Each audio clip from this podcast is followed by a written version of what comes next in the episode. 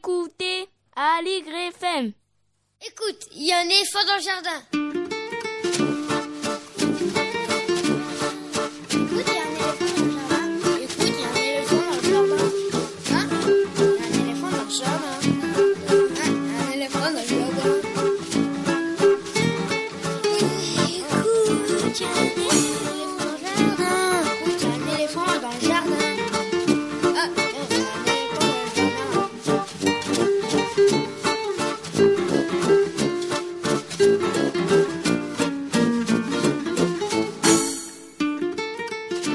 Bonjour, Véronique Soule au micro pour l'actualité culturelle des enfants, petits et grands, en Ile-de-France. On commencera l'émission avec les petits papiers d'Estelle, la revue de presse d'Estelle Laurentin, si elle arrive, on l'attend, et ce sera dans quelques instants.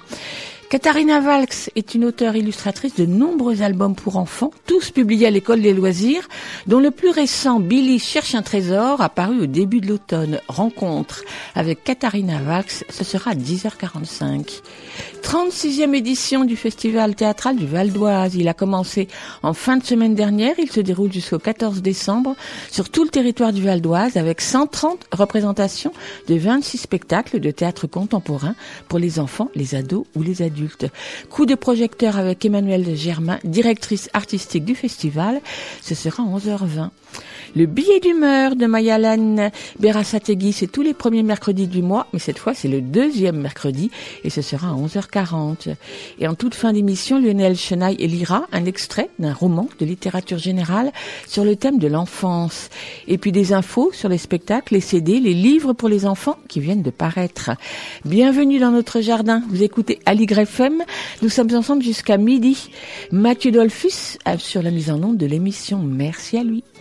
L'adresse de la radio 42 rue de Montreuil dans le 11e, le téléphone du studio 0140 24 29 29, le site aligrefm.org, le mail éléphant at aligrefm.org, mais aussi le Facebook de la radio, le Facebook de l'émission, bref. Tout ça pour prendre de nos nouvelles, pour nous donner de vos nouvelles, pour suivre la publication des podcasts et pour s'informer des prochains programmes.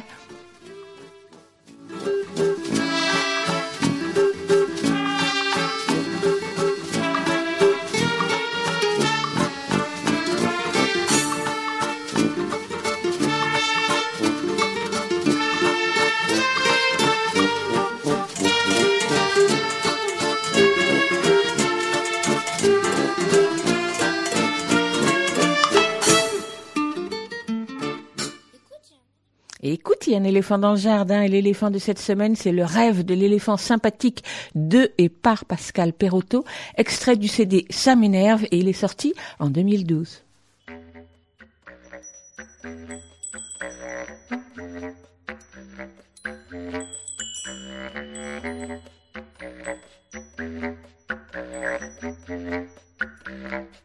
Je suis le roi de la savane je suis le plus gros, le plus beau. Toute la journée je me pavane. Je suis le roi des animaux. Et si j'écrase une fourmi sur le chemin sans faire exprès, c'est que je suis trop distrait. Pourtant je suis tellement gentil je suis le roi de la savane. Je suis le plus gros, le plus beau. Toute la journée je me pavane. Je suis le roi des animaux. Et si j'écrase un petit poisson dans la rivière en me baignant, c'est que je ne fais pas attention. Pourtant je ne suis pas méchant. Je suis le roi de la savane. Je suis le plus gros, le plus beau. Toute la journée je me pavane. Je suis le roi des animaux. Et si j'écrase une vipère dans l'herbe haute en me couchant, c'est que je suis tête en l'air, comme tous les éléphants. Je suis le roi de la savane. Je suis le plus gros, le plus beau. Toute la journée je me pavane. Je suis le roi des animaux.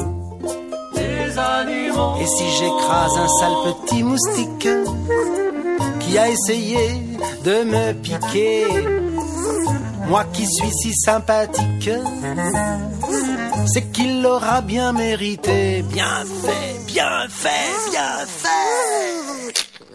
Je suis le roi de la savane. Je suis le plus gros, le plus beau. Toute la journée, je me pavane. Je suis le roi des animaux. C'est moi le roi des animaux.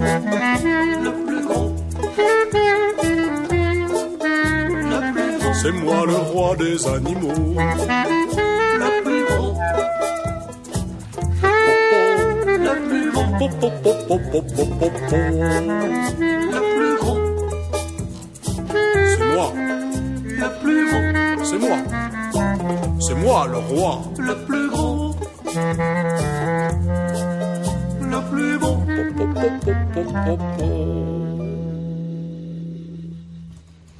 Pascal Perotto sur Aligre FM 93.1. Bonjour Estelle. Bonjour Véronique. C'est les petits papiers d'Estelle. Les petits papiers d'Estelle, une revue de presse qui parle des enfants et des ados. Bonjour. Alors, la vidéo de la prof du lycée de Créteil menacée par un de ses élèves, tenant un pistolet certes factice mais qui ressemblait beaucoup à un vrai, n'aura échappé à personne ces dernières semaines. À moins d'être vraiment caché au fond d'une grotte, je pense qu'on est obligé d'avoir vu ces images. Tant elles ont fait le tour des réseaux et des télévisions. Le quotidien Libération consacrait hier, le 13 novembre, un papier au lycée dans lequel s'est déroulé l'événement, dans lequel on lit pour les profs, la médiatisation a eu l'effet d'un coup de massue. Ce que dit l'article, c'est que pour eux, cette médiatisation est démesurée et préjudiciable au lycée. Bien sûr, aucun ne remet en cause la gravité des faits envers leurs collègues. Mais ils soulignent que cette vidéo virale donne une image de leur lycée qui ne correspond pas à la réalité. Un prof cite même le cas d'un élève qui s'est vu refuser un stage à la suite de cet emballement médiatique parce que cet élève venait de l'établissement devenu symbole de violence. Incroyable. Incroyable et tristouné. Alors ils ont peur de la désertion de certaines familles, alors que, je cite, depuis des années la salle des profs se bat pour sauvegarder le peu de mixité qui reste dans ce bahut. Le lycée se ghettoise de plus en plus, le rectorat réduit les options dans les séries générales. Un professeur témoigne encore, nous n'avons plus d'infirmières scolaires, d'infirmières scolaires, il manque un poste de CPE. Ce sont ces réponses-là que l'on aurait aimé avoir, voilà, et peut-être pas forcément des vidéos en boucle dans tous les sens. Côté sécurité, on n'a pas attendu l'incident de Créteil et le Parisien du 6 novembre rappelle que le gouvernement planche sur un plan d'action contre les violences en milieu scolaire qui est prévu pour être présenté le 15 décembre. Parallèlement, dans un lycée de Seine-Saint-Denis, 1200 élèves quand même, la nomination d'un gendarme comme proviseur adjoint en charge de la sécurité a déclenché une grève. Alors à la date du papier, la grève était toujours en cours. Bon, voilà, des gendarmes, proviseurs, pourquoi pas. Vidéosurveillance, nous dit oui, l'article. pourquoi pas Présence policière donc dans les établissements, dans les quartiers autour. Bon, moi, j'ai lu toujours dans ce Parisien du 6 novembre que certains ont trouvé leur solution. Tenez-vous bien. Des proviseurs se forment chez les gendarmes, c'est le titre de l'article. Donc une quarantaine de chefs d'établissement du rectorat de Versailles a suivi un stage de gestion de crise dans un camp militaire. On pense aux attentats, confie une chef d'établissement. En tout cas, les photos de ce peloton militaire d'un genre nouveau, ainsi qu'une vidéo tout à fait instructive sur le site du Parisien qui montre les proviseurs s'entraîner joyeusement en treillis, laissent comment dire perplexe. J'aime les militaires, j'aime les militaires, j'aime les militaires, leur air vainqueur, leur manière, en est tout me plaît. Quand je vois la maison là, prêt à pour la guerre, fixe droit le yaka soir, de vrai Dieu, j'en suis toute fière. Seront-ils vainqueurs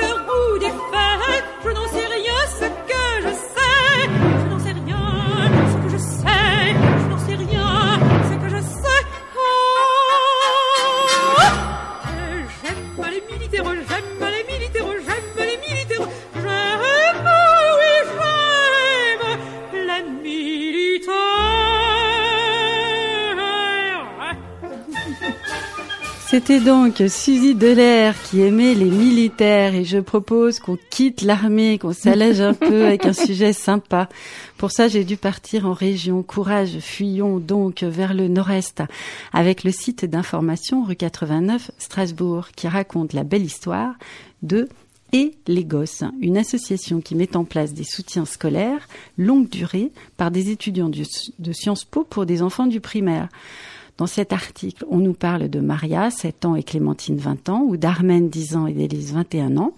C'est pas du travail de masse. Hein. Ils s'occupent de 17 élèves cette année. C'est déjà pas mal. Faut bien commencer. Pas si mal. Mais en revanche, ils les suivent de façon personnalité, personnalisée pour leur donner confiance. Et puis, ça fait quand même 20 ans que ça dure, cette histoire. Donc, 20 euh, ans fois 17, euh, on fait pas le calcul. On fait pas le calcul, non, pas ce matin. Alors, euh, du coup, le papier détaille le fonctionnement de cette association qui se concentre sur les écoles élémentaires où, disent-ils, se creusent les inégalités au moment où on apprend à lire et à écrire. Comme ces classes sont surchargées, elles ne parviennent pas à réduire les fossés linguistiques entre les enfants. Ça, c'est donc à lire sur rue 89, édition de Strasbourg, sur Internet. Et puis, si vous avez envie de faire le lien entre cette histoire d'inégalité au primaire et le sujet précédent, ben moi, je pense que c'est tout à fait permis. Et je file pour conclure du côté de la presse jeunesse avec un magazine pour les ados qui se vend en librairie, pas en kiosque, et bien sûr sur le net, un magazine tout en bande dessinée qui aborde des sujets d'actualité par l'image. Il s'agit de la revue Topo, qui sort tous les deux mois et dont on peut trouver en ce moment le numéro 14 pour novembre et décembre 2018 édité par les fondateurs de la revue Dessinée, qui est un peu le même principe pour les grands. C'est une édition tout à fait indépendante de journalistes qui ont émargé dans des grands supports euh, nationaux. Euh, Topo se dit une revue d'actualité en bande dessinée pour les moins de 20 ans. Alors on y retrouve en fait des reportages en images. Ce sont souvent des reportages que sont partis faire les journalistes. Ils ont pris des photos, ils ont interviewé euh, leurs des personnalités, enfin des gens euh, qui ont vécu euh, une aventure plus ou moins intéressante, heureuse, etc. Et puis à partir de ce reportage et de ces photos, il y a un dessinateur qui construit une bande dessinée. Donc c'est des bandes dessinées assez longues, hein, c'est pas des petites choses d'une page. Et euh, cette, dans ce numéro-là, par exemple, on apprend tout sur l'industrie du manga au Japon. C'est assez passionnant. Ils ont été interviewés des dessinateurs, des assistants dessinateurs, etc. On découvre la tragédie d'Abdoulaye, Sénégalais qui a voulu venir en Europe, mais s'est retrouvé aux prises avec euh, les autorités libyennes. Donc ça, c'est vraiment une descente aux enfers absolument terrible et malheureusement parfaitement vrai. C'est un, reportage hyper euh, documenté sur euh, notamment ce qui se passe dans les prisons libyennes et avec une, une séquence où on voit qu'il y a des des migrants, enfin qui se sont fait donc récupérer par les autorités libyennes et qui sont vendus sur le marché. Donc là, on est sur de l'esclavage. Hein. Le prix est annoncé pour s'acheter euh, une personne, etc. Donc euh, cette façon de d'écrire les choses euh, en bande dessinée rend très proche et très vivant ce drame des migrants qui sont refoulés par les autorités en Libye ou en Afrique du Nord, avec notre bénédiction à nous Européens voire euh, à notre demande. Le reportage fait vraiment froid dans le dos. On trouve aussi un dossier sur les OGM et leur développement dans les cultures, la manière dont on coince aussi les agriculteurs avec ce type d'industrie. Donc c'est un, on trouve aussi une sorte de résumé euh, critique plutôt sympa de crimes et châtiments. Euh, ça, je suis pas sûre que les profs de français euh, adoreraient cette idée parce que c'est plutôt pas mal résumé. Il y a une petite analyse vite fait. Donc, euh, pour un gros flemmard, ça permet peut-être de carrément faire l'impasse sur ce pavé de la littérature russe. Voilà, il y a beaucoup d'articles aussi sur la musique. Il y a un truc un peu plus court sur Kenny West dans ce numéro. Le journal n'est pas donné. Topo euh, coûte 12,50 euros, mais bon, 144 pages de BD bien faites qui vous éclairent sur le monde. Peut-être que ça vaut 12,50 euh, euros. Et puis moi, je pense qu'on peut le trouver aussi dans les médiathèques. En tout cas, je l'espère, ce qui permet évidemment de le consulter euh, gratuitement. Et puis, je vous dis au revoir sur des paroles qu'on va dédier à Abdoulaye, ce jeune Sénégalais qui maintenant est revenu euh, dans son pays, euh, bien malheureux et très traumatisé par son aventure. Alors on va écouter en pensant à lui, aller sans retour de Juliette, et puis bah, à la semaine prochaine. À la semaine prochaine, Estelle.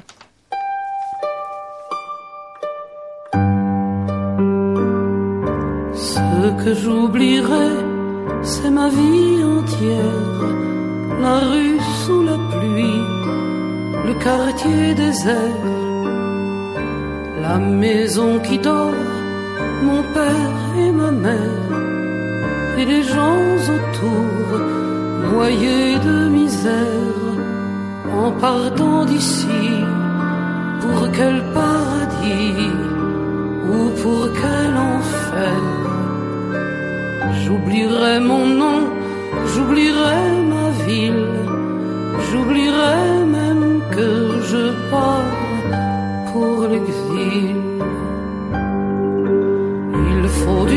pour tout oublier, sauf sa vieille valise et sa veste usée. Au fond de la poche, un peu d'argent pour un ticket de train, aller sans retour, aller sans retour.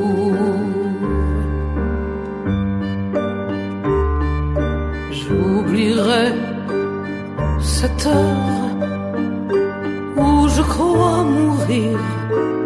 Tous autour de moi se forcent à sourire.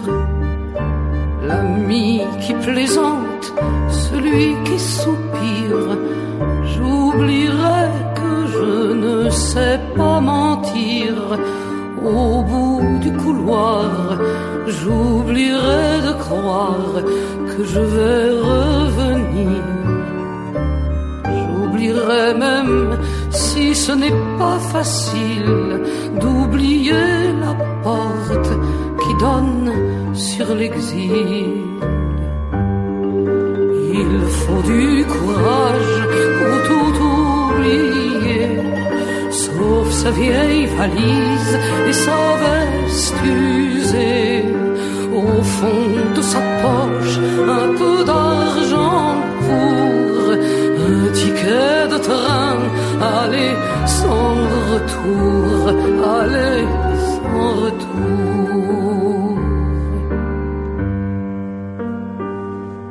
Ce que j'oublierais si j'étais l'un d'eux, mais cette chanson n'est qu'un triste jeu.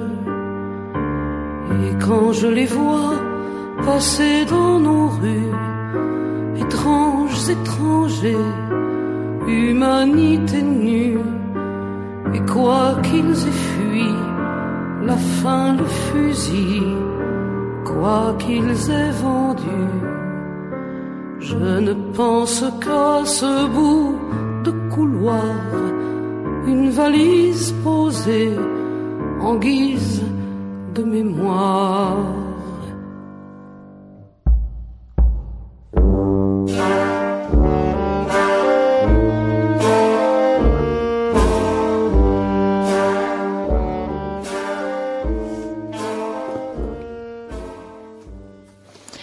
Dans Fritz et la chaussure enragée, l'album de Katharina Valks, paru en 2016 à l'école des loisirs, l'éléphant s'appelle Popote, un tout petit petit éléphant sac au dos sur les épaules qui part en randonnée sous l'œil inquiet de ses amis, Fritzi, aux allures de vieille dame, et de Joël, la limace.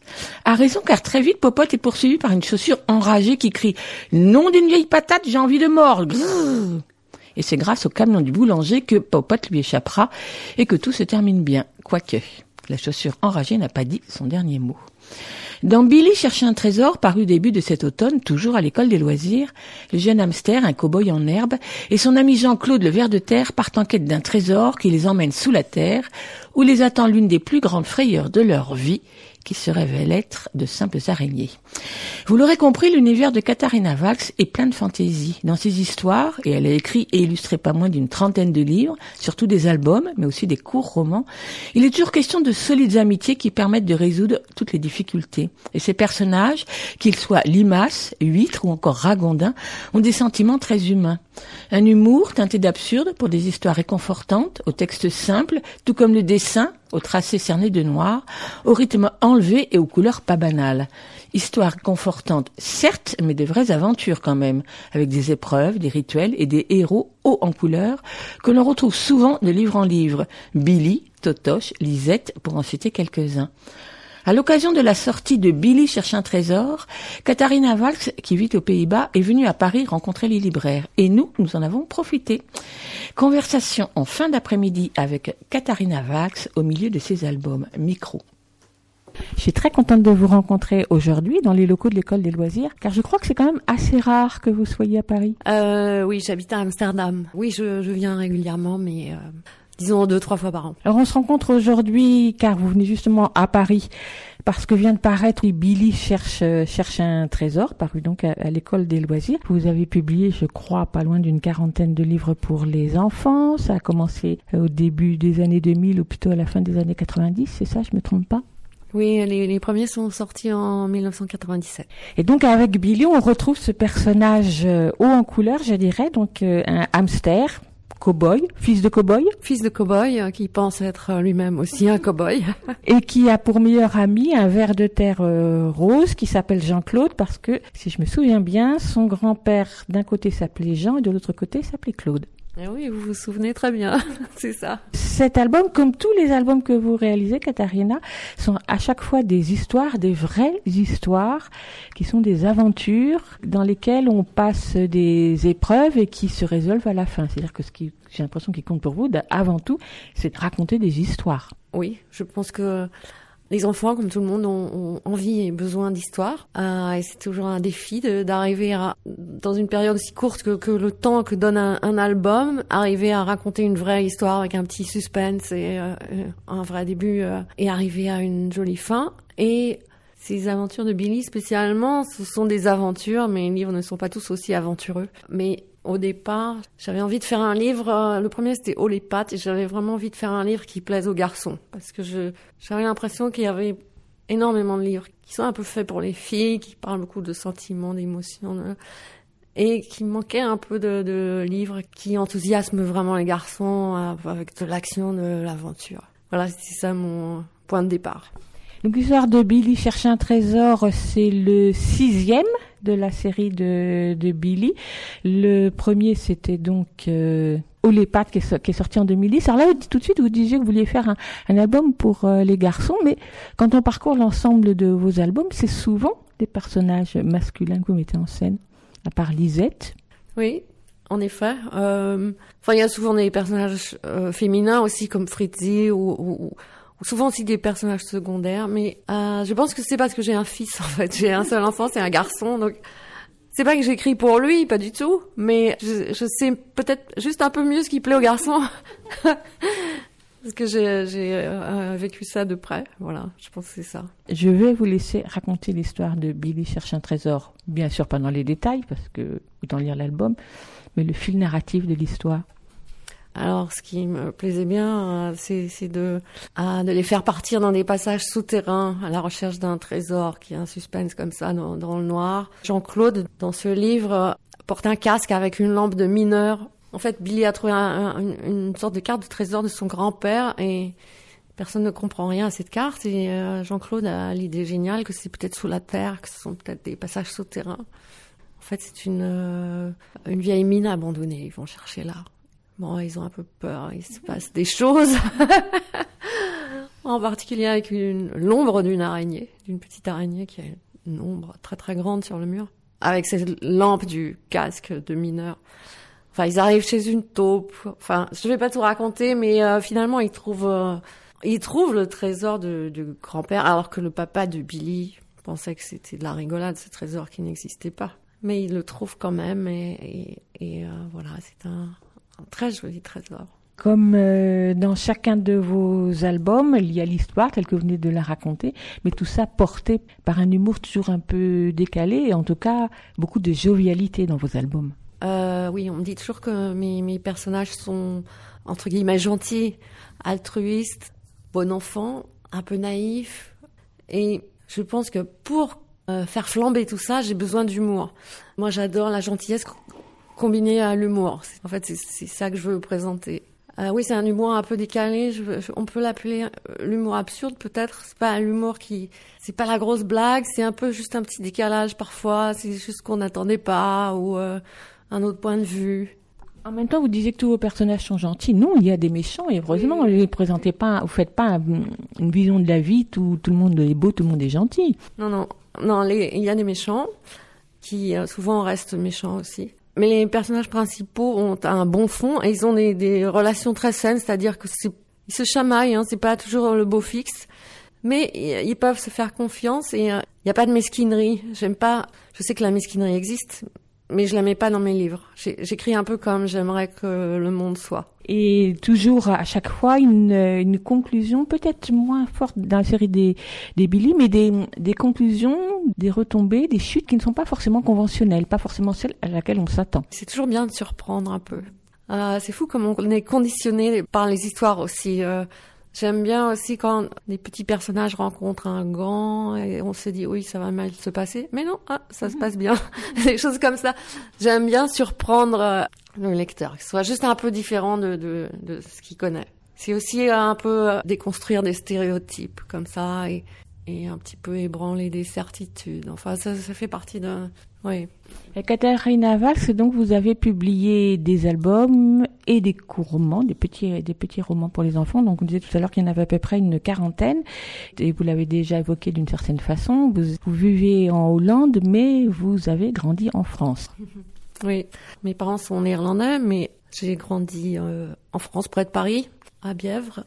J'écris plus facilement le français, sans doute parce que c'est la langue que j'ai euh, appris à écrire et à lire. Bon, ma première langue, c'est peut-être le néerlandais à l'oral, mais ma langue d'école, c'était le français. Donc j'ai plus de facilité à écrire en français. Je suis plus sûre de moi aussi. Je suis retournée habiter aux Pays-Bas à 19 ans. C'est quand même différent. J'ai, j'ai, je suis totalement bilingue, mais par exemple, j'ai pas euh, le sens des prénoms en néerlandais. On me dit toujours ils sont chouettes les, les prénoms que je donne aux personnages, mais en, en hollandais je sais pas. Je me dis ah ça ça peut être chouette, mais après on- je vérifie, on me dit bof. Et je pense que pour ça il faut vraiment avoir habité quelque part, avoir fait les bancs d'école et connaître tous les noms des parents, des grands-parents. Ouais. Euh, Quand même, si je cite quelques-uns des noms que j'ai notés entre Escamoto, Mirette et Moquette, euh, Osvaldo, ils ne sont pas très français non plus, ces prénoms. Mais si, euh, euh, Mirette et Moquette, c'est tout ce qu'il y a de plus français, non? Non, c'est pas de l'anglais, c'est pas du suédois, c'est Mirette et Moquette, c'est très français. Où est-ce que vous allez les chercher vos prénoms? Parce qu'effectivement, dans tous vos albums, les personnages non seulement sont nommés, donc déjà ça leur donne une certaine personnalité, mais ils sont très souvent évoqués. Mais tout ça, ça fait partie de l'envie de rendre euh, les histoires vivantes. Dans les, la, ma manière d'écrire, j'écris énormément de dialogues pour que ce soit très vivant. Si on, on prend des voix différentes pour lire ces textes, c'est- presque comme si on était au cinéma, je trouve. Bon, je répète peut-être parfois le nom, mais c'est aussi parce que si on l'entend qu'une fois, on l'oublie. Si on l'entend deux, trois fois, on le sait. Voilà, c'est des techniques. Donc Billy, euh, vous l'avez donc a été créé il y a une, euh, il y a un- une petite dizaine d'années. Comment il vous est venu ces personnages? Vous, Tout à l'heure, vous parliez de votre fils. Est-ce qu'il y a un rapport quelconque avec votre enfant? Non, à part qu'il avait un hamster à un moment. donc je connais bien le, le hamster. Mais euh, donc je cherchais un, personnage pour une, une aventure pour les garçons. Enfin, pas que pour les garçons, hein, mais qui, qui plairait vraiment aux garçons, aux filles aussi, mais en premier lieu aux garçons. Et euh, j'étais allée dans une classe euh, en Belgique quelques années plus tôt. Et on avait écrit une histoire ensemble et les, enfants s'étaient mis d'accord pour un personnage un, personnage principal, Mr. X, un agent secret, et c'était un hamster. Et un petit garçon était venu le dessiner au tableau, et c'était un tout petit bout de chou comme ça, euh, avec un grand chapeau. Et je trouvais tellement mignon ce dessin que j'ai fait une photo. Et bon, après, j'ai un peu oublié tout ça. Et puis, euh, au moment où je cherchais un, personnage, euh, je suis en train de réfléchir à ce livre, je suis retombée sur cette photo et je me suis dit, ah, mais ça, c'est idéal parce que c'est un petit personnage qui est contrasté en lui-même. Euh, Il est, c'est, un héros viril. Je pensais faire un cowboy, donc ça, un- oui, un- un- une certaine virilité. Mais en même temps, c'est des petits hamsters, donc des petites boules de poils euh, tout mignons. Et ça me plaisait bien, ces deux aspects dans une, une même figure. Alors, une des particularités de votre travail, c'est qu'effectivement, vous mettez la plupart du temps presque tout le temps des animaux en scène, des animaux qui sont en fait euh, réagissent comme des humains. En particulier, ils savent parler, ils sont parfois habillés, mais qui gardent leurs caractéristiques animales. Par exemple, le ver de terre, il ne peut que glisser par terre. Il n'est pas question de le faire marcher. Donc là aussi, vous jouez beaucoup sur ces contrastes-là. Oui, ça m'amuse de, de garder des quelques caractéristiques, mais c'est vraiment quand ça m'arrange. J'aime bien que les oiseaux habitent dans des, ils habitent quand même dans des maisons, mais en haut de, dans l'arbre. Le ver de terre, il a une maison dans un trou dans la terre. Mais je mets en scène des, des animaux parce que je, quand ce sont des animaux, on sait tout de suite qu'on est dans, dans un monde de fantaisie. C'est beaucoup plus léger. Un animal qui se sent seul, qui est malheureux, c'est beaucoup plus léger qu'un qu'une petite fille qui, qui pleurait toute seule malheureuse. C'est, c'est pas du tout le, le même impact. Oui, c'est quelque chose de plus léger et ouais, ça a plein d'avantages. Bon, là, Billy vit avec son père, mais je- très souvent, je mets un, un- par exemple, Totoche, c'est, d'autres livres que j'ai fait avec une souris. Euh, les enfants s'identifient à cette souris, ils pensent qu'elle a leur âge, donc 4, 5, 6 ans. Mais bon, elle habite toute seule. Ça les dérange pas du tout, c'est une souris. Donc, j'ai pas du tout besoin de tout le contexte, parents, école. Je peux enlever tout ça. Je me préoccupe que de cette souris. Ça, ce sont des grands avantages quand on euh, met en scène des animaux. En même temps, vous allez chercher des animaux qui parfois sont un petit peu euh, improbables. Je pense à la, à la musaraigne, euh, au ragondin, ou à la mouche. Où est-ce que vous allez les chercher, tous ces animaux qu'on rencontre très peu dans la littérature de jeunesse? Oui, moi, ça m'amuse. mais il y a- je trouve qu'il n'y a pas de sous-espèces. non, c'est vrai. Je... Bon, le ver de terre, on en voit pas mal dans la littérature jeunesse. Maintenant, le ver de terre fait un grand retour en force. Mais la mythe, euh, je sais pas, le moustique, oui, le, euh, le ragondin. euh, Enfin, je sais pas. Je crois pas qu'il y ait des sous-espèces. euh. Et donc, je disais peu de filles. Et en fait, ce qui m'a frappé, c'est quand vous faites des filles telles que Lisette, mais même une autre, elle a souvent un fichu sur la tête. Donc, je me suis dit, mais quelle image de la fille vous avez envie de donner? C'est juste parce que Lisette est un, un petit oiseau tout blanc une tête ronde comme ça. Et je trouvais que ça faisait un peu nu. euh, parce que bon, elle a pas de cheveux, elle, est, elle, est- elle a juste cette petite tête blanche. Et je trouvais qu'elle a un petit fichu, ça, lui allait très bien. C'est plutôt un peu une, un clin d'œil à Béatrix Potter qui dessinait sur ses oies avec ses fichus sur la tête. Pour moi, les, ces oiseaux avec ses fichus, c'est Béatrix Potter. Un peu paysanne comme ça. euh. Moi, juste que je trouvais ça mignon. Donc on évoquait tout à l'heure euh, que vous faisiez souvent, enfin pas souvent, mais souvent, mettez en scène des séries qui a commencé avec Billy, des séries qui d'ailleurs n'ont pas de nom, c'est les histoires de Billy, mais c'est pas euh, c'est pas écrit sur le livre. Oui, il y a, il y a quelques livres de Totoche. Quand j'ai commencé, il y avait- je faisais souvent des livres avec le roi et la poule. C'était un duo euh, qui est revenu dans, je crois, cinq livres. Mais les personnages, une fois que vous les avez créés, qu'ils existent, que ce soit dans un album ou plusieurs, on va les retrouver parfois dans d'autres albums dont ils ne sont pas les protagonistes principaux.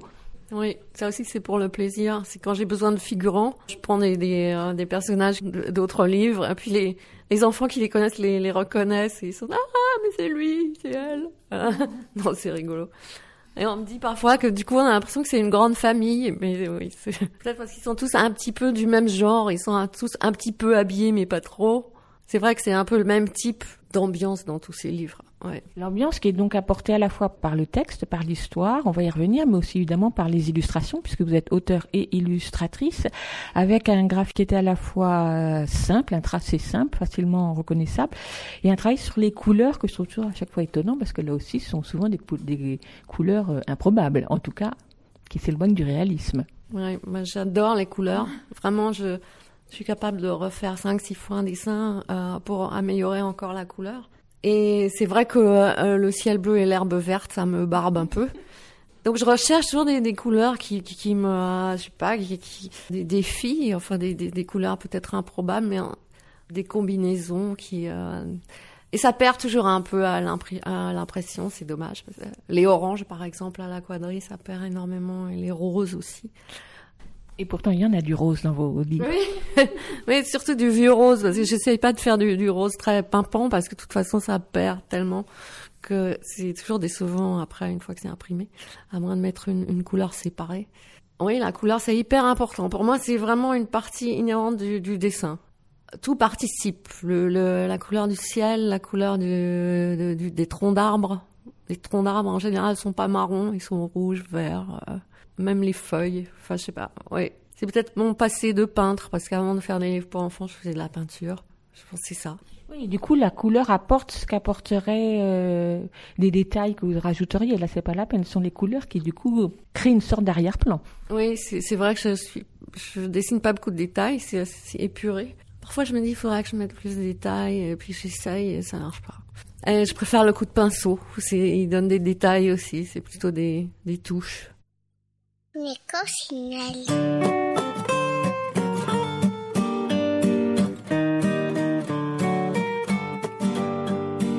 Certains pensent à tort que les insectes sont gênants, qu'ils sont partout dehors pour embêter les gens. À chaque coin de feuille, à chaque tour de branche, chaque herbe que l'on cueille, faut montrer patte blanche. Les fourmis ça fourmille, les cloportes ça s'emporte. Les moustiques piquent et piquent, les cousins sont zinzin. Heureusement y a pour mettre les points sur les ailes. Le ciel est à tout le monde, les oiseaux, les avions. Mais y a un drôle de monde juste au ras du gazon.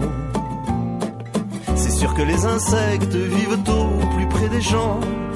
Et quand ils les détectent, ils disent tout le temps. Les fourmis ça fourmille, les cloportes ça s'emporte. Les moustiques piquent et piquent, les cousins sont zinzin.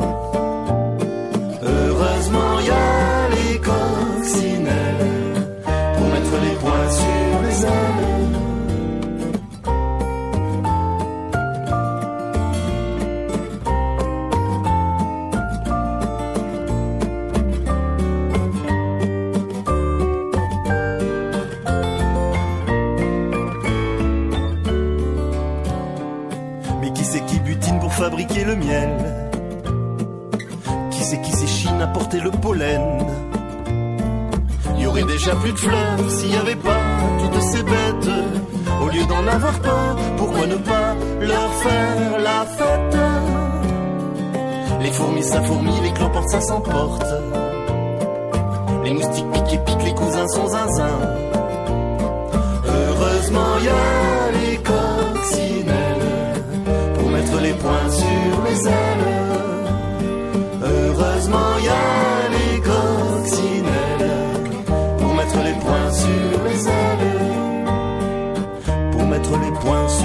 Les ailes. Pour mettre les points sur les ailes.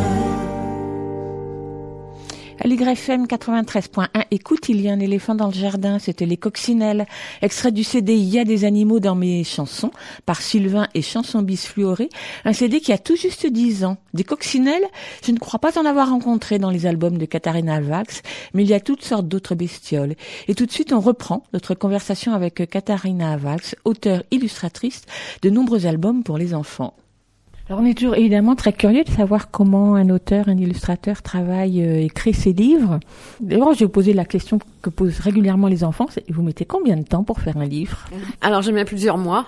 Il y a une, une période de gestation, j'ai une, une vague idée, et puis c'est toute une période où je suis très très ouverte à, à toutes les idées où je suis en train de construire dans ma tête, où je fais des essais, parfois des débuts d'histoire avec des petits croquis, et puis bon, ça se construit lentement, tout ça.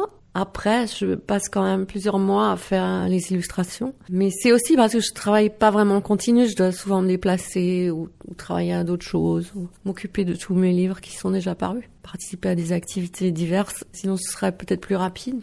Donc, je mets vraiment plusieurs mois. Je mets, je mets presque six mois à faire un livre, je pense. Lorsque vous vous mettez devant votre table, donc euh, avec vos pinceaux ou votre ordinateur peut-être pour écrire, est-ce que tout est prêt déjà dans votre tête ou ça se crée au fur et à mesure et parfois même vous vous laissez surprendre par votre propre histoire? Non, avant de commencer les dessins, je, je veux vraiment avoir l'histoire. Euh, je veux être très sûre de l'histoire, qu'elle soit vraiment aboutie et que je ne vais plus la changer parce que ça m'est arrivé euh, dans mes premiers livres que je commence en me disant moi euh, la fin on verra bien. Euh, en tout cas c'est bien jusqu'au milieu et puis après je verrai bien. Mais ça marche pas comme ça parce que euh, souvent il faut tout recommencer après euh, si on change. Enfin, il y a, il y a des choses à, à changer dans le début aussi quand on fait une fin différente. Donc maintenant, je cale vraiment l'histoire, je fais un découpage et je commence à illustrer à ce moment-là. Et le texte est déjà écrit lui aussi? Oui, oui, voilà, j'écris vraiment le texte, je sais la longueur des passages, Je, je sais qu'il y aura pas trop de texte sur sur cette grande image ou sur sur ces- cette page découpée. Voilà. J'ai vraiment fait un découpage. ouais.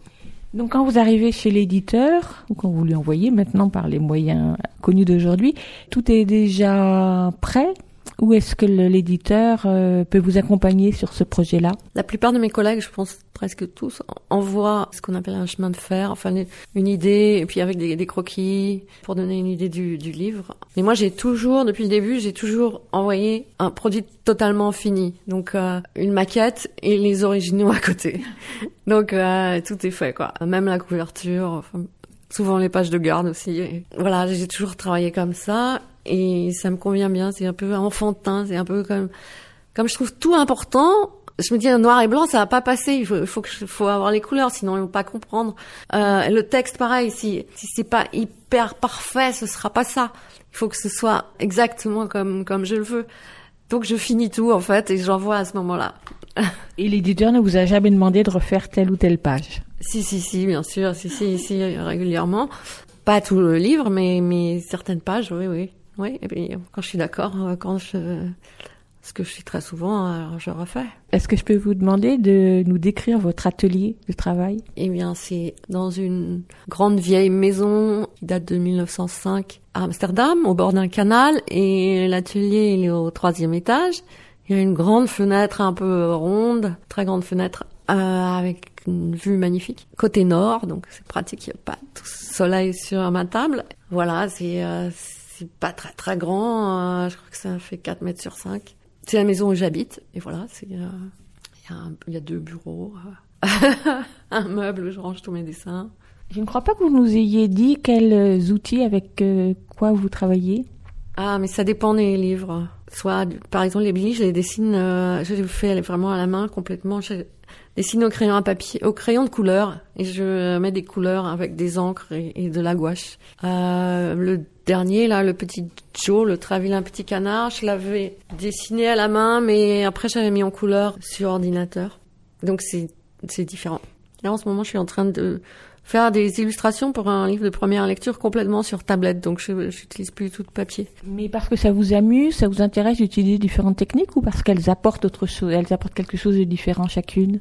Oui, oui, elles apportent vraiment, c'est très différent. Je cho- choisirais pas pour le numérique définitivement. Je pense qu'après quelques livres, on a vraiment envie de refaire un peu de peinture avec de l'eau et des pinceaux et, euh, mouiller un peu la page et tout ça. Mais euh, le numérique a, des avantages, c'est que il y a beaucoup plus de contrôle euh, et moins de gâchis de papier. Donc euh, on peut faire des essais et ça coûte rien. On, on, on appuie sur un bouton et hop, c'est euh, on delete. Tandis que faire des, des, des essais sur du beau papier, c'est c'est pas du tout la même chose. On est plus prudent. Et mais par contre, euh, en numérique, on a moins de bonnes surprises parce que parfois la peinture fait des choses magnifiques sur du papier. Donc ça, on n'a pas. C'est c'est moins romantique. Ça fatigue les yeux. Non, c'est vrai, il y a des, des avantages, des, des inconvénients aux deux. Peut dire que vous allez continuer sur ces deux, sur ces deux outils-là. Oui, tout à fait. Oui, oui, j'ai pas du tout l'intention de choisir. Il y a une phrase que j'ai notée, je ne sais plus dans lequel Billy, mais qui m'a beaucoup plu. C'est bien une idée de vers de terre, ça. Donc on en revient à votre question des personnages qui sont à la fois anthropomorphisés et qui sont en même temps restent des animaux. Donc un ver de terre, ça pense d'une certaine façon. Oui, bon voilà, il était question de passage souterrain. Bon, ils étudient cette carte au trésor et personne ne comprend tous ces traits. Ils, pensent que ce sont des routes ou des chemins. Mais bon, il y a pas, a pas tellement de chemins dans la prairie autour d'eux, donc ils comprennent pas ce, dessin. Et Jean-Claude, lui, euh, il a une, une vraie idée de ver de terre. Il se disait peut-être sous la terre. Oui, c'est une idée de ver de terre. Vous viennent d'où toutes ces euh, Moi, j'imagine que c'est des fulgurances, mais est-ce que c'est contraire Est-ce que vous travaillez beaucoup sur la recherche des mots et des idées comme ça? Non, vous avez raison, c'est des fulgurances. Mais mais il y a aussi des très mauvaises fulgurances, donc on les rate après. On, les on les je veux dire on les rature après. On les on ouais. Je pense que pour laisser venir les bonnes idées, il faut aussi laisser venir les mauvaises. Faut pas trop censurer. Ouais, c'est ça, ouvrir les portes un peu à tout, et puis après on fait le tri.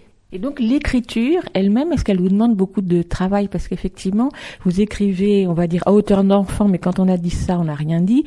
Vous avez un langage qui est à la fois oral, qui prend justement des formules qu'on pourrait attribuer euh, à des enfants, des façons de parler aussi au lecteur en disant ça, je, je peux vous le dire, ou il pleut des cordes. Donc, donc c'est des mots qui ne sont pas forcément dans le langage, enfant, dans langage enfantin, mais qui sont en même temps très très oral. Bah, je le fignole mon texte, c'est sûr. Je le lis à haute voix. Je je suis en permanence à la recherche de de, de l'expression très très précise de ce que je veux dire et vraiment à hauteur d'enfant. Et je sais qu'il y a toute une discussion sur euh, l'utilisation du- du- d'un vocabulaire plus riche pour les enfants.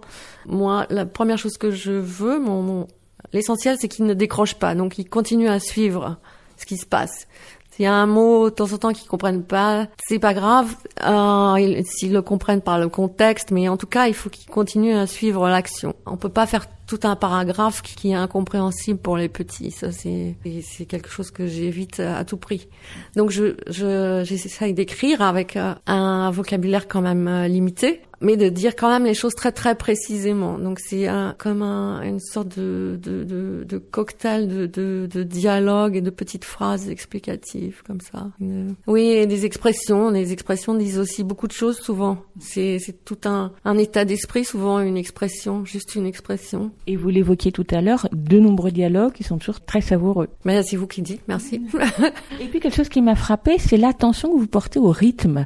Aussi bien au rythme, j'allais dire, des, des phrases, des dialogues justement, mais aussi au rythme du livre. On sent que le rythme est quelque chose qui est très très très présent dans votre, votre réalisation des livres. Oui, oui, c'est vrai. Je sais que parfois mon- mon éditeur m'a dit euh, ça démarre un peu lentement, mais je lui ai bien expliqué que au début on sait rien encore. Euh, on arrive, on est. euh, il faut un peu présenter la chose aussi, euh, qu'on entre un peu dans un univers, euh, savoir qui et quoi et, et où on va, où on est. Et je pense que comme ça, on peut embarquer quelqu'un, embarquer les enfants dans une histoire, parce que c'est ça, il faut qu'ils rentrent dedans, qu'ils, qu'ils- pour eux ça prenne vie. Et euh, oui, il y a des rythmes. Il y a un moment où ça peut s'accélérer.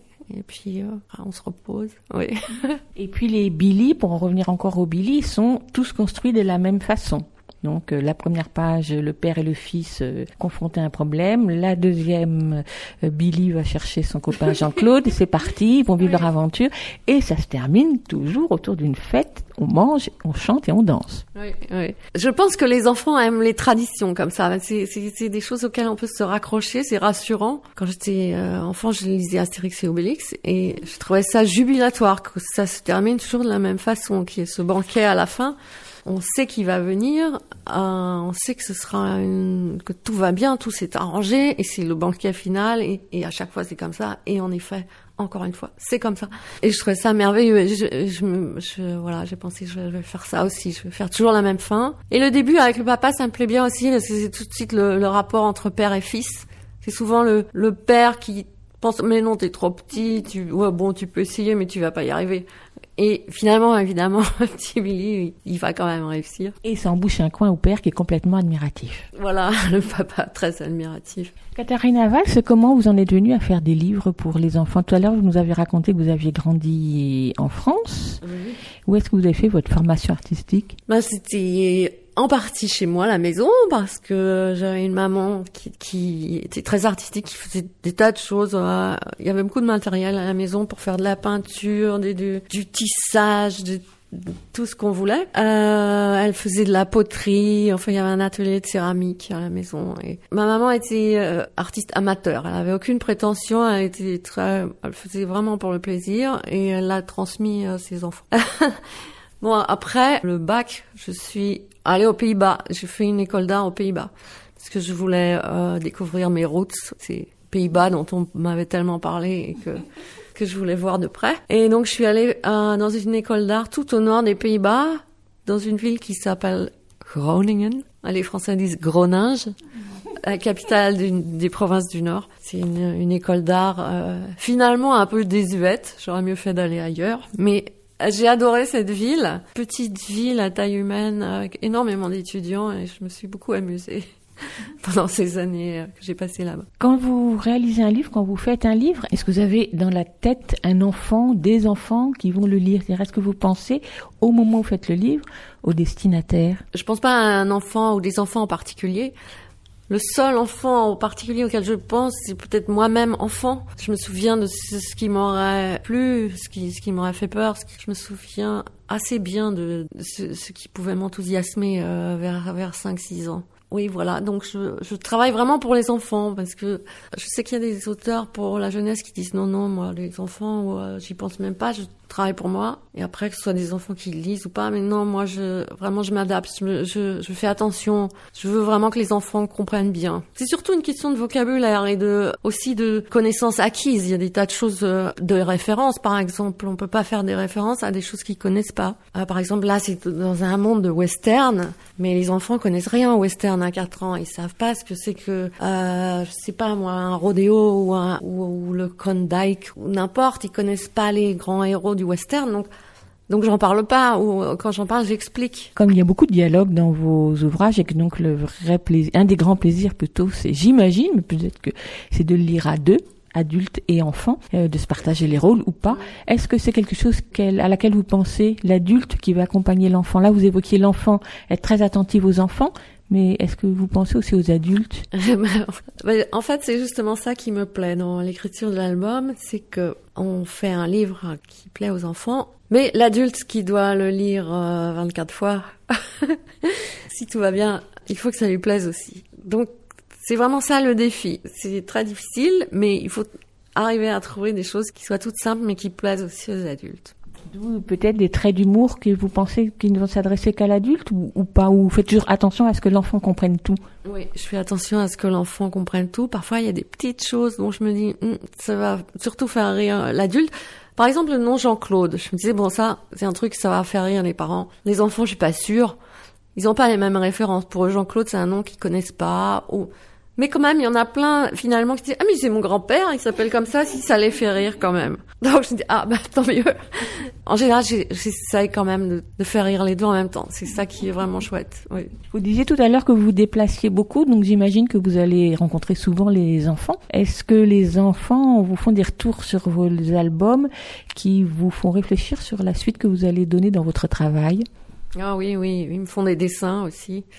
Dernièrement, euh, petit garçon m'a donné un dessin, c'était dans les tunnels de chez Jean-Claude, disons, sous la terre, et il y avait une, euh, une petite salle comme ça, c'était des tunnels, une petite salle où, où ils font du basketball avec son petit frère. Je me dis, mais faut absolument que je dessine ça la prochaine fois. Non, souvent, il me donne des idées, et puis euh, il me demande, on pourrait pas faire ci ou ça. euh.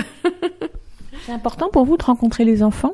Oui, oui, c'est très important, oui. Ça m'a beaucoup appris, surtout. Énormément appris. Parce que je leur lis mes histoires et je vois exactement euh, là où ils accrochent, là où ça devient trop difficile. Parce qu'on est habitué à nos propres enfants qui sont euh, hyper rodés à la lecture, euh, qui sont très privilégiés. En plus, ils sont tout seuls avec, vous. Donc, dans une classe, c'est différent et on, on voit exactement euh, ce qui fonctionne, là où ça devient trop long, etc. Voilà, c'était très bon test. Est-ce que vous voyez des différences d'une classe à l'autre, d'une région à une autre ou d'un milieu à un autre euh, selon les endroits où vous allez? Oui, oui, je vois des très grandes différences d'une classe à une autre. Je sais pas, non, je, même pas d'un milieu à un autre, non, ça je pense pas. Même presque au contraire, je dirais, parce que souvent dans les, écoles difficiles, les milieux défavorisés, ils sont très très enthousiastes, les enfants, très demandeurs, très écouteurs. Et parfois, ces enfants qui ont énormément d'activités, là, ils sont un peu blasés, ils sont un peu, ouais.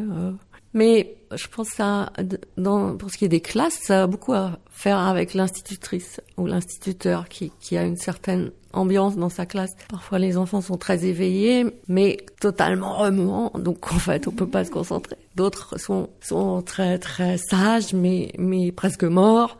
Mais il y a des instituts qui ont une ambiance formidable dans leur classe. Les, enfants sont éveillés, mais, mais sans que ce soit un chahut total. Et, euh, et là, c'est la perfection. Je suis vraiment très admirative de ça. Est-ce qu'il y a un livre qui a marqué votre enfance? Là, comme ça, je voulais pas demander à l'avance, donc c'est au débeauté. Est-ce qu'il y en a un qui ressurgit de votre mémoire qui a marqué votre enfance et qui, vous pensez peut-être, vous a conduit à faire des livres aujourd'hui? Hmm, Oui, mais mais vous n'allez pas le connaître parce que c'est un livre euh, néerlandais. C'est Paulus, euh, le, un nain, ça s'appelle en français, je pense, un nain, un lutin, le lutin des bois. Le lutin qui habite dans un tronc d'arbre. Non, dans un champignon. Il habitait dans un champignon, sa maison est dans un grand champignon. Il était ami avec un corbeau et, euh, une chouette. Et il y avait la sorcière Eucalypta. Et c'était merveilleusement écrit. C'était des, c'est écrit par Jean Dieu. C'est un nom très français, mais c'est un néerlandais qui est décédé maintenant. Et euh, il faisait lui-même aussi les illustrations. J'adorais totalement ces livres. Et vous aviez quel âge quand vous le lisiez? C'était pas moi qui les lisais, c'était euh, ma maman qui me les lisait, qui nous les lisait. J'avais, je pense, 6, 7, 8 ans. Et aujourd'hui, si vous deviez euh, recommander un livre à des enfants ou des livres qui ne soient pas les vôtres, lesquels ce seraient? Ça dépend de l'âge qu'ils auraient. Alors, Disons des enfants qui ont le même âge que ceux qui lisent vos livres, donc entre 4 et 8 ans. Arnold Lobel, c'est un peu cliché, mais bon, c'est quand même le grand maître. euh, connaissez euh, bien sûr les, les histoires de Ranelagh et Buffolet, on dit en français, je pense. Oui, parce que c'est traduit de l'anglais. Les sept histoires de souris, Ulule aussi, c'est aussi Arnold Lebel. Ça, c'est des, des grands, grands chefs-d'œuvre qui sont drôles, mais qui ont un côté poétique et un petit pont de nostalgie qui fait que c'est absolument complet et, et parfait. John Classon aussi maintenant, que j'adore, c'est un, un Canadien, qui est jeune lui par contre, il a, je pense qu'il doit avoir dans les 35 ans maintenant, qui a écrit une trilogie sur les chapeaux. Ce chapeau n'est, qui a pris mon chapeau, euh, ce chapeau n'est pas à moi, et, et un troisième avec deux tortues et aussi une histoire de chapeau. Je trouve merveilleux. Bon, mais il y en a plein, j'ai, euh, oui. Et ça, ce sont des, des récents. Et je viens de lire aussi un, un livre qui vient de sortir à l'école des loisirs de, de Claire Lebourg, un papillon qui fait de la peinture. Je me souviens plus exactement du titre, magnifique aussi. Mais il y a des, des livres fantastiques euh, qui sortent tous les jours, je pense. Je voulais qu'on dise deux mots de Fritzi et la chaussure enragée, parce que dans Fritzi et la chaussure enragée, il y a l'éléphant popote. Oui. Oui, mais alors, euh, oui, il pourrait être dans le jardin, en effet. C'est un tout petit éléphant euh, minuscule, vraiment minuscule. Mais c'est un livre euh, totalement décalé, en fait. Euh, J'ai voulu pousser l'absurde un peu plus loin.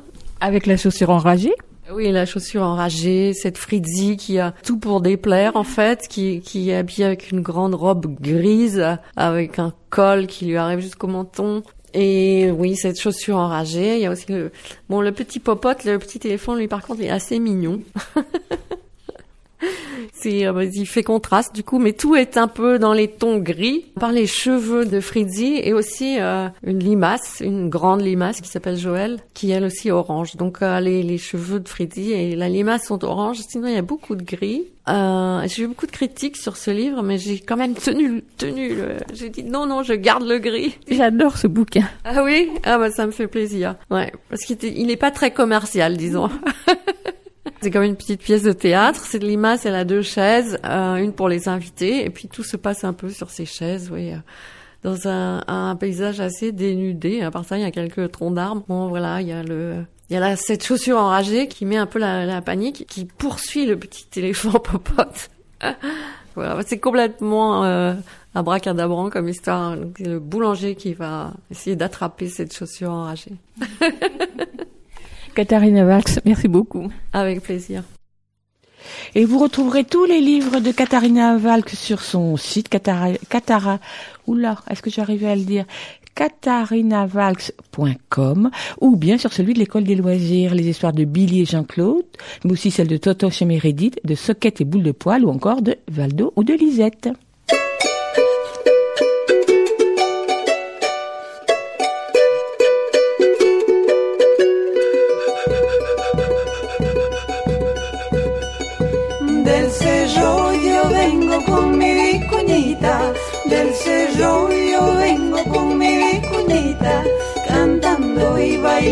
Para mi cholita, cantando y bailando para mi cholita. Yo soy vicuñita y vengo de la puna. Yo soy vicuñita y vengo de la puna.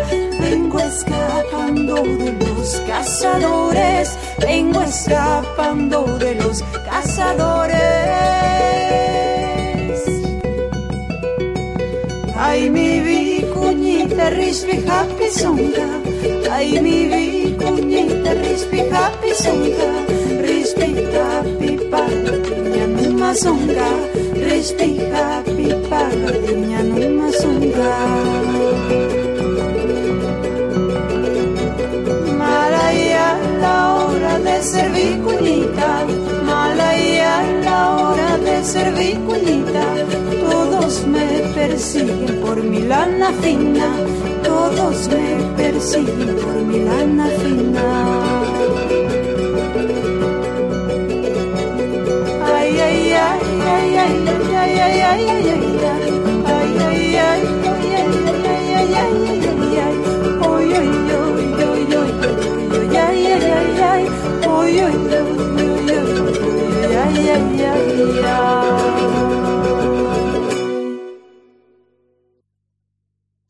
laviko ny Vicunita avec mon bon accent espagnol, extrait de l'album C'est des comptines et berceuses d'Amérique latine, un collectage réalisé par Chantal Grolesia qui vient de paraître aux éditions Didier Jeunesse, une chanson du Pérou, c'est la petite Vigogne.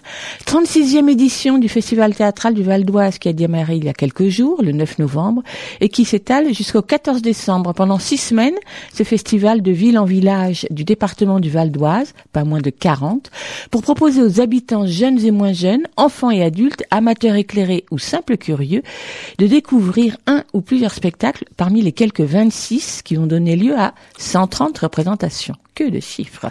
Théâtre contemporain, bien sûr, d'auteurs contemporains le plus souvent, des créations qui reçoivent le soutien du festival. Et c'est un festival dont nous apprécions ici l'engagement pour faire découvrir à tous, même à ceux les plus éloignés des salles de théâtre, des spectacles exigeants de par leur qualité. Aussi ce matin, coup de projecteur sur le festival théâtral du Val d'Oise avec sa directrice artistique Emmanuel Germain. Emmanuel, bonjour. Bonjour, merci de nous accueillir. Est-ce que cette édition va être aussi riche que celle des années précédentes? On l'espère, on l'espère. C'est toujours du spectacle pour, euh, comme vous le dites, partout pour tous. Et là, on a de belles créations en perspective et c'est l'occasion d'en parler aujourd'hui, peut-être. Alors, pas- commençons par ces créations parce que je crois que vous y tenez beaucoup. Oui, euh, oui, en effet. Euh, donc, je pense tout de suite à la création qu'on coproduit, qu'on aide nous et, le- et nos partenaires, qui s'appelle Tout seul, d'après euh, Christophe euh, Chaboutet, le BDiste. Moi qui ne suis pas du tout euh, euh, BD, euh, j'avoue que quand j'ai découvert cette BD euh, tout, tout seul, j'ai complètement été transportée dans un univers, dans un imaginaire incroyable. Et c'est Anna Stolf de la compagnie Atl- Atlas et du Labo qui s'est emparée de, de cette BD pour euh, ben, la mettre en scène. Et je peux pas trop vous en dire si ce n'est que c'est l'histoire incroyable euh, de, de cet homme euh, difforme euh, qui a perdu ses parents et qui a toujours vécu dans un phare en plein milieu de l'océan. Et euh, donc un jour un, un marin va lui apporter du- non seulement du ravail ravitaillement comme il a l'habitude une fois par semaine, mais aussi un dictionnaire. Et à travers ce dictionnaire, en fait, il va découvrir le monde et imaginer le monde avec les mots du dictionnaire. Et voilà, ça sera créé à la fin du mois à Fos et après à Cormeilles et à Aubonne. Et on attend beaucoup de, de voilà de cette création. C'est une création que vous c'est une c'est une création que vous recommandez pour les enfants à partir de 8 ans. Je vois sur le document. Voilà, tout à fait. Et puis autour de cette euh, création, cette année, on a essayé de euh, d'enrichir euh, la proposition de spectacle avec donc une exposition autour de Jean-Christophe, euh, pardon, c'est Jean-Christophe Morando qui l'organise, mais une exposition autour ben, de Chaboutet. Et puis aussi, il y a des ateliers d'initiation à la bande dessinée. Il y a une conférence aussi sur le noir et le blanc dans les romans graphiques. Euh, voilà, il y, a, vraiment plusieurs choses. Je vais pas toutes le- vous les citer, mais c'est pour dire qu'il y a de, euh, d'autres événements, d'autres euh, des ateliers, des d'autres choses autour des spectacles euh, sur tout le territoire. Donc des actions culturelles, une particularité de ce festival, et puis le fait qu'un Mm. même spectacle va être proposé soit dans des grandes salles de de théâtre, euh, on va dire classiques, ou dans des Mm. lieux beaucoup plus modestes, en tout cas sur tout le territoire, parce que là pour ce spectacle, il y a quand même il y a quoi une, une trois, quatre, cinq représentations dans différents lieux. Euh, vo- voilà, là on a euh, cinq représentations euh, dans trois lieux différents. Et puis, comme vous le dites, ben, dans les médiathèques, on pourra découvrir l'exposition de tout seul. Dans les centres sociaux, on pourra avoir faire des ateliers artistiques. Voilà, il y, a- il y a beaucoup de choses. Donc, quels sont les autres spectacles que vous auriez envie de recommander? Parce que, comme on dit tout à l'heure, hein, il y en a 26. Bon, bien sûr, qui, certains ne sont pas du tout pour les enfants, mais il y a quand même un certain nombre qui sont qui s'adressent au jeune public.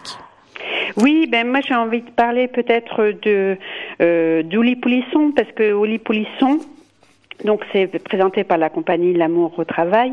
Ouli Poulisson, il parle, il parle évidemment de de l'Oulipo. Donc là, on est sur des textes euh, drôles. On pense à à Queneau, mais aussi euh, bah, tout tout ce mouvement-là et avec Olivier Salon aussi. euh, qui est lui euh, sur scène, on joue avec les mots, on joue autour de la langue, c'est plein d'humour. C'est un couple euh, décalé et déjanté qui, qui de- devant nous euh, va nous faire participer, inventer, euh, inventer, euh, inventer des poèmes. Enfin, euh, c'est enchanteur et ça se passe euh, au Plessis-Bouchard, à Écouen, à Buis Villers-en-Arty. Pour les deux dernières euh, communes que je vous ai citées, euh, ça fait partie de notre opération Théâtre au champ, puisque Buis et Villers-en-Arty sont euh, des communes dans le Vexin. Des, ce sont des villages en fait où il y a absolument rien. Par exemple, euh, nourrir, euh, aller dans manger un, quelque chose au restaurant, eh ben, c'est pas possible parce que euh, tout simplement il y a, il y a pas de restaurant. Il y a, il y a tout de même une salle des fêtes.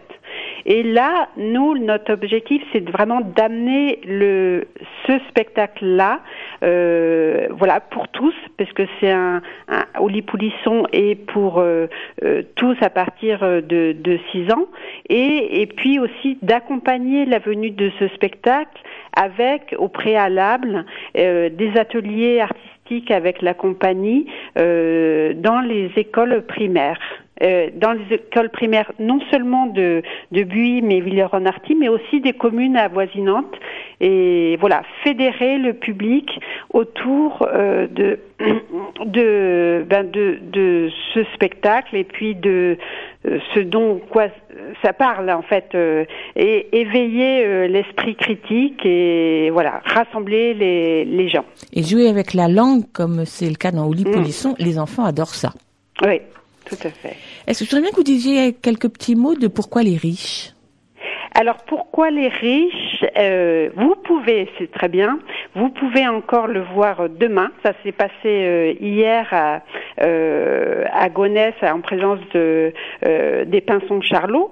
Donc nous sommes, Stéphane Gorskowski, excusez-moi c'est compliqué à dire, est parti donc de cet ouvrage des sociologues des Pinsons Charlot. Pourquoi les riches sont de plus en plus riches et les pauvres de plus en plus pauvres. Et, euh, et donc, euh, euh, bah, ça nous amène évidemment à, réfléchir sur notre sur notre vie, sur notre façon de vivre. Il y a, évidemment le, le, capitaliste qui est représenté sur scène et, euh, et voilà, ils reprennent en fait euh, cette œuvre des Pinsons Charlot. C'est encore possible de le voir demain après-midi, euh, donc euh, à 14 heures à l'espace Marcel Pagnol. Je suis précise parce que comme il reste plus qu'une date, voilà. et c'est une représentation scolaire qui est ouverte au tout public, pour les adultes aussi, parce que c'est quelque chose, une réflexion qui est aussi bien pour les enfants à partir de 10 ans que pour euh, les adultes. L'espace Marcel Pagnol à Villiers-le-Bel. Est-ce que vous nous présenteriez un troisième spectacle qui vous plaît particulièrement Oui, alors je vous encouragerais aussi à découvrir J'y pensais puis. Euh, je ne sais pas si vous connaissez cette compagnie belge qui est déjà venue euh, plusieurs fois chez nous, le TOF Théâtre. Bien sûr. Euh, voilà, et ils reviennent là cette fois-ci avec euh, un camion de déménagement. Et en fait, les spectateurs vont rentrer dans ce camion de déménagement. Et euh, on va fêter euh, l'anniversaire euh, de nos deux déménageurs, très, très festif. Et euh, en fait, euh, euh, eh ben, au fur et à mesure, je peux pas vous dire, vous, vous parler trop parce qu'il faut que ce soit une surprise, mais une surprenante découverte va faire venir, va faire basculer euh, l'histoire de ces deux déménageurs. Et on va parler de l'exil. On est toujours euh, dans avec les marionnettes euh, surprenantes du TOF théâtre, euh, quasi grandeur euh, nature.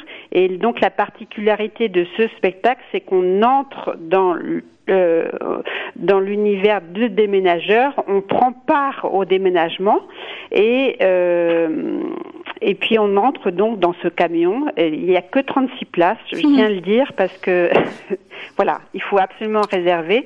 Et c'est un camion qui itinérant bien sûr et euh, qui va jouer. euh, Ce spectacle va jouer à Garges-les-Gonesse, à Chaussy aussi dans le Vexin et à Gonesse.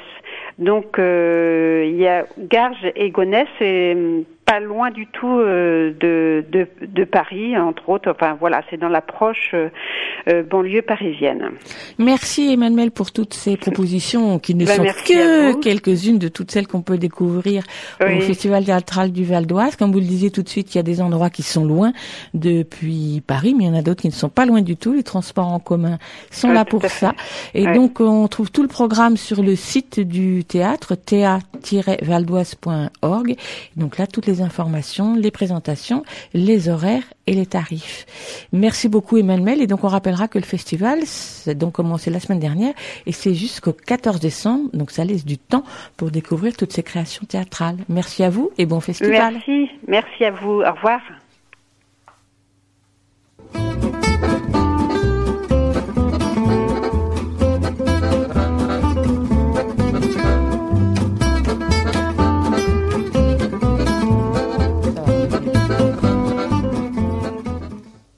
Bonjour Mayalène. Bonjour. L'indicatif, pour rappeler, c'est bien, si on ouvre le micro, c'est parfait. L'indicatif de votre chronique, euh, un rien ironique, un rien acerbe, mais sur un œil bienveillant quand même, on va dire ça, pour employer un mot que je n'aime pas du tout, qui est le mot bienveillant, et qui ne vous correspond pas en plus. Oh, vous trouvez? Oh, on vous écoute, mais je sais que, non, vous êtes un peu piquante quand même, Ah, c'est Vous ça allez voir, je suis un choupi chaton. Alors aujourd'hui, je vais vous parler des commémorations auxquelles vous n'avez pas pu échapper ce week-end, les commémorations du centenaire de l'armistice de la Première Guerre mondiale. Un peu partout en France, on a pu voir des enfants et des adolescents chanter la Marseillaise, lire les noms du monument aux morts local et se balader avec des petits drapeaux. Ça mérite d'être souligné parce que le plus souvent, les enfants sont plutôt exclus de l'espace public et de l'espace civique. Mais les commémorations des guerres sont des événements auxquels on les retrouve à peu près systématiquement associés. Alors pourquoi tout d'un coup les enfants sont-ils là et en plus souvent en première ligne sous le feu des projecteurs? Pour le comprendre, il faut revenir à l'ancien régime. Je vous la fais très courte, mais en gros, à cette époque, il y a des soldats de métier et ces soldats peuvent faire la guerre accompagnés de leur famille. Il y a aussi des enfants, des adolescents de différents milieux sociaux qui participent à la guerre. À partir de la Révolution, quand les armées deviennent des armées de volontaires face à la menace étrangère, les enfants, comme les femmes et les vieillards, deviennent théoriquement l'arrière du front. C'est plus pour le roi qu'on se bat, c'est pour la patrie en danger et pour tous ceux qui peuvent pas se défendre eux-mêmes. C'est un peu une période de transition, par exemple, dans le chant du départ, qui, date donc de la Révolution, on retrouve ce trio femmes, enfants, vieillards, il y a un couplet par groupe, mais l'enfant est encore un combattant potentiel. Ils disent De Bara, de Viala, le sort nous fait envie. Ils sont morts, mais ils ont vaincu. Le lâche accablé d'an n'a point connu la vie. Qui meurt pour le peuple a vécu. Vous êtes vaillants, nous le sommes. Guidez-nous contre les tyrans. Les républicains sont des hommes, et accrochez-vous à vos shorts, les esclaves sont des enfants. Bara et Viala sont donc deux adolescents qui sont morts côté républicain. Progressivement, au XIXe siècle, on met en place la conscription, le service militaire. Donc la guerre devient une affaire de citoyens, hommes et adultes. Les enfants sont exclus des combats, ou plutôt leur participation est remise à plus tard. Il faut qu'ils aient le désir de mourir comme leurs aînés, euh, et ce désir, il est exalté par des événements publics, par des commémorations. Je vous citerai d'ailleurs à ce sujet le dernier couplet de La Marseillaise. Nous entrerons dans la carrière quand nos aînés n'y seront plus, nous y trouverons leur poussière et la trace de leur vertu, bien moins jaloux de leur survivre que de partager leur cercueil, nous aurons le sublime orgueil de les venger ou de les suivre. Alors pas mal de choses ont changé. À présent, les vieillards ne sont plus exclus de la guerre, ce sont ces derniers témoins. Et les femmes sont devenues les égales des hommes en droit. Donc, de l'ancien trio des gens qui peuvent pas se défendre, il reste les enfants. Et donc, ces enfants prennent beaucoup de place. Surtout, on ne veut plus, enfin à part Daesh, mais ça c'est un autre débat, inciter les enfants à mourir à la guerre. Et donc à l'heure de la construction européenne, on en vient à se demander si c'était bien la peine d'envoyer autant de piou-piou se faire massacrer. Les enfants sont là, mais dans beaucoup de villes, des professeurs soucieux de ne pas trop se faire récupérer ont associé la Marseillaise, souvent expurgée du couplet que je vous ai cité tout à l'heure, à la chanson de Craon, celle chantée par les mutins de 1917, qui parle de l'absurdité d'une guerre financée par de gros capitalistes. Je dis dans beaucoup de villes parce qu'il y a certains endroits où on n'a pas pu chanter la chanson de Craon à cause de pression politique, soit des anciens combattants, soit même de l'éducation nationale. L'objectif, globalement, n'est donc plus d'inciter les enfants à se sacrifier pour la patrie, mais plutôt de les inciter à éviter la guerre en rappelant les pertes massives qu'elle a engendrées. Tandis que les profs essayent tant bien que mal de faire faire à leurs élèves de l'histoire et pas du roman national, Emmanuel Macron est manifestement, comme le titrait Le Monde il y a quelques jours, en quête de héros pour la France, je cite, une fois que l'arrière-grand-père n'est plus un héros, mais une victime des circonstances, que reste-t-il de nos amours nationalistes? Heureusement, il reste la Seconde Guerre mondiale, qui n'est plus tant celle de la conscription que celle de l'engagement personnel, celle de la résistance. Et comme, manifestement, Emmanuel Macron n'a pas saisi cette, subtile nuance entre les deux guerres au point de rendre hommage au pétain de Verdun en oubliant celui de Vichy, je crois qu'il est temps de revenir sur un grand moment présidentiel de cet été qui a fait la une des journaux et qui montre, à mon sens, toute l'ambivalence politique liée à la présence de jeunes dans les commémorations mémorielles. Je veux bien sûr parler de ce jour où, au Mont Valérien, Emmanuel Macron a estimé que l'urgence, c'était qu'on ne l'appelle pas Manu, mais Monsieur le Président. Il se trouve que la personne qui avait osé lui demander comment il allait en l'appelant Manu était un collégien, donc en plus de le rembarrer, Emmanuel Macron a roulé des mécaniques et balancé ça. Tu fais les choses dans le bon ordre. Si le jour où tu veux faire la révolution, tu apprends d'abord à avoir un diplôme et à te nourrir toi-même. D'accord? À ce moment-là, tu iras donner des leçons. Donc, en gros, pour s'opposer à l'ordre établi, ça veut dire qu'il faut être un adulte, en l'occurrence, donc avoir un diplôme et se nourrir soi-même. C'est une définition de l'adulte passablement élitiste quand on connaît le nombre de résistants qui, un, n'avaient pas la queue d'un diplôme, et deux, ont appris à se faire à bouffer dans le maquis parce que maman et Bobonne avaient toujours pourvu jusque-là. Mais bon, c'est une définition de l'adulte très 2018, celui qui n'est pas comme ces petits cons qui se croient tout permis et qu'il faut, selon le terme consacré aujourd'hui, recadrer. Or, on n'est pas n'importe où, on est au Mont Valérien. À votre avis, quel âge avait le plus jeune fusillé du Mont Valérien 16 ans. Bingo Il s'appelait André Engros et il avait 16 ans. Je ne vous parle pas de Maurice Pellerin, 17 ans, de Marcel Lenné, 17 ans, de Jean-François, 17 ans, tous fusillés au Mont Valérien, des quelques dizaines de fusillés de 18, 19 et 20 ans, qui seraient majeurs aujourd'hui mais étaient mineurs à l'époque. Je ne vous parle pas, hors Mont Valérien, des fusillés, des torturés à mort de la Gestapo, des déportés, bref, pour faire la révolution, comme dirait Monsieur le Président, pour s'opposer à l'ordre établi, il n'y a vraiment, vraiment, vraiment pas besoin d'être un adulte. Pour être engagé volontaire non plus, dans les tranchées de la Première Guerre mondiale, il y avait notamment 250 000 Britanniques de moins de 19 ans. Ce qui est incroyable, c'est que personne ne semble avoir eu la présence d'esprit de rappeler ce que je viens de vous dire et d'expliquer qu'opposer jeunesse et légitimité politique au Mont Valérien, c'est quand même un peu fort de café. L'acclamation dont a bénéficié Macron montre que ce qu'on attend des enfants présents dans ces commémorations, c'est la mise en avant d'un capital symbolique, qui les associe à la vie, à la promesse d'un avenir meilleur, et à une certaine forme d'innocence et même d'impuissance politique. Ils sont ceux à qui les adultes doivent transmettre le souvenir et sont donc priés de se comporter comme des gens qui ont bien appris leur leçon. Moyennant quoi, les adultes persuadés qu'ils sont les seuls à faire, la, la guerre et persuadés qu'ils sont les seuls à faire de la politique, ont oublié le souvenir des enfants et des jeunes morts non comme des civils, mais pour un engagement politique. Ce que je trouve fascinant, c'est que c'est précisément cet oubli qui a donné tant de latitude aux enfants et aux adolescents pendant la Deuxième Guerre mondiale. parce qu'ils étaient censés être inoffensifs, ils ont pu passer des messages, servir d'agents de liaison, se trouver dans l'espace public, passer la ligne de démarcation plus facilement que les hommes adultes. Monsieur le Président devrait être au courant, le témoignage de Jean-Jacques Auduc, né en 1931, Croix de guerre 39-45, que je vous invite à lire sur Internet, ayant été utilisé comme sujet du brevet en 2018. Alors vous allez me dire, mais vous voulez qu'on fasse comme sous Sarkozy, qu'on fasse lire la lettre de Guy Moquet à tous les élèves de France pour de belles raisons de politique politicienne? Pas du tout. D'ailleurs, je suis pas certaine que les jeunes en aient tant besoin que ça. Ils ont à leur disposition une palanquée de fiction et de non-fiction mettant en scène des enfants ou des adolescents résistants. TF1 en a fait le sujet d'une série en 2014 et même Golden Moustache en a fait le sujet d'une série. Ce sont plutôt aux adultes qui ont si spontanément soutenu Macron qu'il faudrait rappeler que les deux guerres mondiales n'ont pas exclusivement été menées par des adultes. S'il y a bien une chose qu'on peut apprendre de ces guerres, c'est qu'on ne sait jamais qui sera brave, qui aura peur, qui sauvera, qui dénoncera, qui s'engagera, qui renoncera. Celui qui appelle à respecter ses idéaux un jour peut être celui qui refusera de s'engager à arrêter de vendre des armes à l'Arabie Saoudite le lendemain.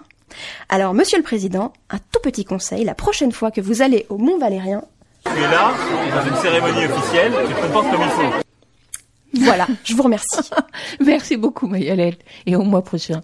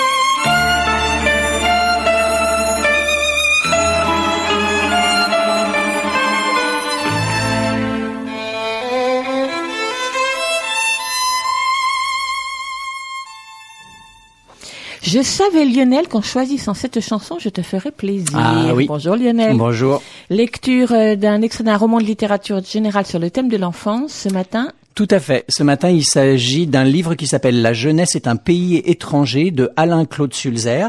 C'est un livre qui vient tout juste de sortir. Euh, en fait, dans ce livre assez émouvant, tour à tour amusant, de temps en temps mélancolique, Alain-Claude Sulzer décrit une jeunesse, peut-être est-ce la sienne, dans la banlieue de Bâle dans les années 60-70. C'est une mosaïque de souvenirs. Ce sont des chapitres assez courts, deux pages, trois pages, quelquefois un peu plus, avec à chaque fois un titre. Et là, j'ai choisi un chapitre qui s'appelle Plein air et encens.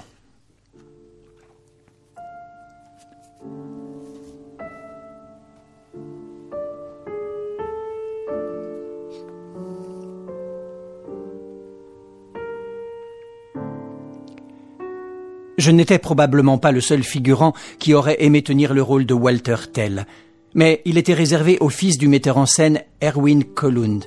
Christian Kollund, c'était le nom du fils, jouait le petit Walter avec la même aisance que je jouais le rôle le plus modeste de la masse anonyme, celui d'un enfant du peuple, sans nom et sans rien à dire d'autre que, à la rigueur, ah et oh. Il existe pourtant des photos où je me tiens à côté de l'acteur principal, comme si c'était moi, le petit Walter. Guillaume Tell, vêtu d'une chemise et d'un pourpoint en fourrure, a même passé un bras autour de mes épaules. Je rayonne, comme seuls les enfants et les amoureux savent le faire. Sur une photo, nous regardons tous les deux l'appareil. Sur une autre, je lève vers lui des yeux pleins d'admiration. Nous portons tous les deux des sabots tenus par des lanières de cuir. Il porte son arbalète sur l'épaule et il jette un regard bienveillant au petit garçon de dix ans. Sous nos pieds, des pavés. Derrière nous, un arc en pierre. La ceinture de Tell est en cuir, la mienne, une simple ficelle. Guillaume Tell, c'était Gunther Strack, un homme corpulent d'une trentaine d'années, affublé d'une barbe postiche. Trois ans plus tard, il sera découvert par le public international grâce à un rôle secondaire dans le rideau déchiré d'Alfred Hitchcock. Par la suite, il allait devenir un des acteurs favoris des téléspectateurs allemands. En août 1963, il joua le Guillaume Tell au cours de la représentation en plein air donnée par le théâtre municipal devant un décor idyllique, l'unique fragment conservé des remparts de Bâle. Il existe trois photos de nous. Les coins qui les fixaient se sont détachés depuis longtemps et elles sont glissées en vrac dans mon album Enfance et jeunesse, le seul que je feuillette encore de temps en temps. Je ne fis pas seulement la connaissance de deux futures stars de la télé. Christian Kollund aussi est devenu une vedette dans les pays de langue allemande. Je découvris aussi la jalousie à l'égard d'un camarade de scène qui ne faisait pas du tout attention à moi. C'est le père qui avait décidé d'attribuer le rôle du fils à son fils à lui. Je n'avais sans doute jamais été en course pour le rôle du jeune tel, ni moi ni les autres gamins que le directeur de la figuration, un homme à la rougeur apoplectique, avait choisi pour jouer de vulgaires petits Suisses. Je n'avais donc en réalité aucune raison d'éprouver de la jalousie. Ce n'était pas une raison pour ne pas la ressentir. Il me suffisait de voir à quel point Christian, qui avait à peine trois ans de plus que moi, était choyé et adulé comme un adulte, tandis que personne ne s'intéressait à nous. Que n'aurais-je pas donné pour jouer à sa place le fils de tel? Entouré d'arrogants Habsbourgeois et de vaillants confédérés qui, chaque soir, le poing serré dans la poche de leurs chausses, retenaient bruyamment leur respiration, pendant que le bailli Gessler forçait le père à viser de son arbalète la tête de son fils tel un Abraham suisse. Alors qu'il ne faisait tout ce que jouer, le public, lui, retenait sa respiration pour de bon, bien qu'il sût parfaitement comment l'histoire se terminerait.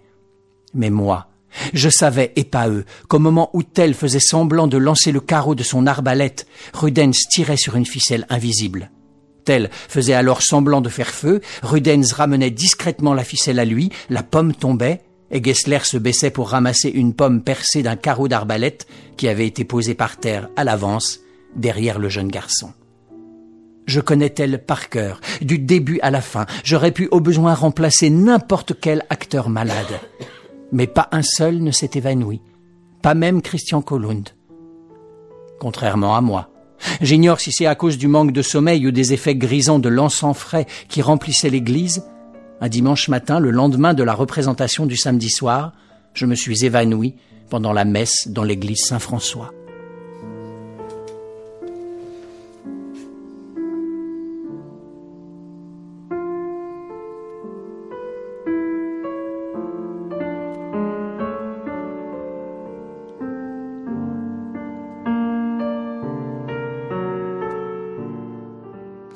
La jeunesse est un pays étranger d'Alain-Claude Sulzer, un récit traduit de l'allemand par Johannes Honigmann, j'espère que je prononce bien, édité chez Jacqueline Chambon en 2018. Merci Lionel.